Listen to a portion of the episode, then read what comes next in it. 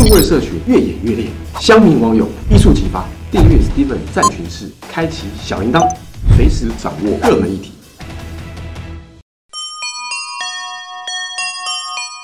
在节目的最后呢，要来和大家分享一部近期爆红的美剧《艾米丽在巴黎》。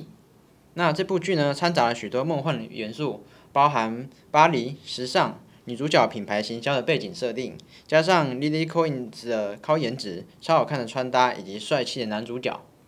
虽然真实的行销公关工作没有那么的浮夸以及美好，但是还是可以从影集学到一些实用的社群媒体操作观念哦。那举例来说，艾米丽在剧中的发饰穿搭现在变成一个流行指标，只要在网络上打关键字，就可以发现有许多人都在模仿呢。而且 Emily in Paris 的 Hashtag 在 IG 上也大爆红，有些人甚至会改成 Amy in Taiwan 或 Andy in London 等等的翻完文字的趣事。那另一个例子呢，是我在剧中最有印象的。某次需要推广一个高级床垫，然后初级主管提出的想法是安排两位 model 在百货橱窗中睡觉给大家看，但是厂商并不满意，觉得这个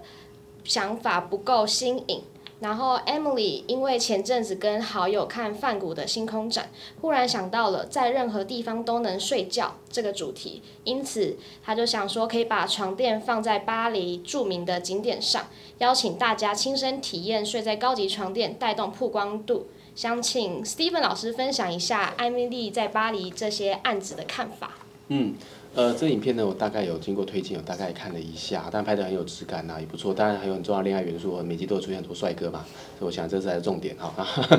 然后跟他恋爱这样子很浪漫。那但是呃，其实有一些剧，因为剧的一些红啊，让大家会有兴趣啊，这个行业是很重要，所以。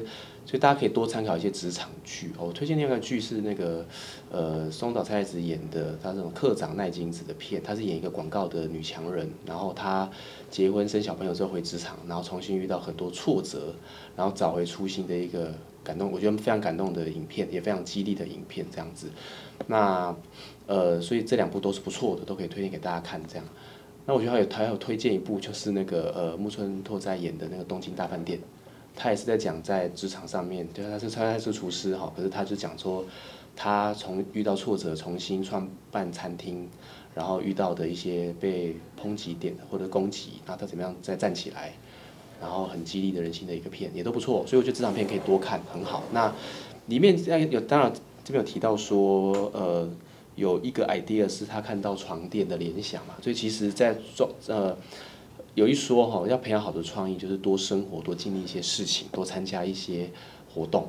那不要只是待在办公室，哦，有听过这样一说，所以他累积很多生活经历，就可以有参加，有更多的激发跟联想在脑海里面这样子。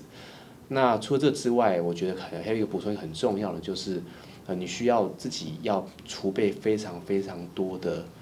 这个呃个案跟经验，就说你必须要看到很多成功的案例，很多成功的作品。平常的时候呢，看 YouTube 广告，你不一定要马上略过，多欣赏一下，啊，辨识一下，看看你是不是喜欢看这个广告，视觉好不好看，文案下的好不好，好，那哪些你觉得不太好，对不对？就多累积一些这样，不错的话，赶快存到你的资料库里面，所以多存一点资料库在你的这个呃答案里面，哦，才能够有更多更多可以联想的，或者是更多致敬联想更好的一些创意这样子。好，我们节目到了尾声喽，谢谢大家收听还有收看。Steven 战群式，好，社群行销趋势报报，好，那我们就期待下一次的会面喽，抱抱。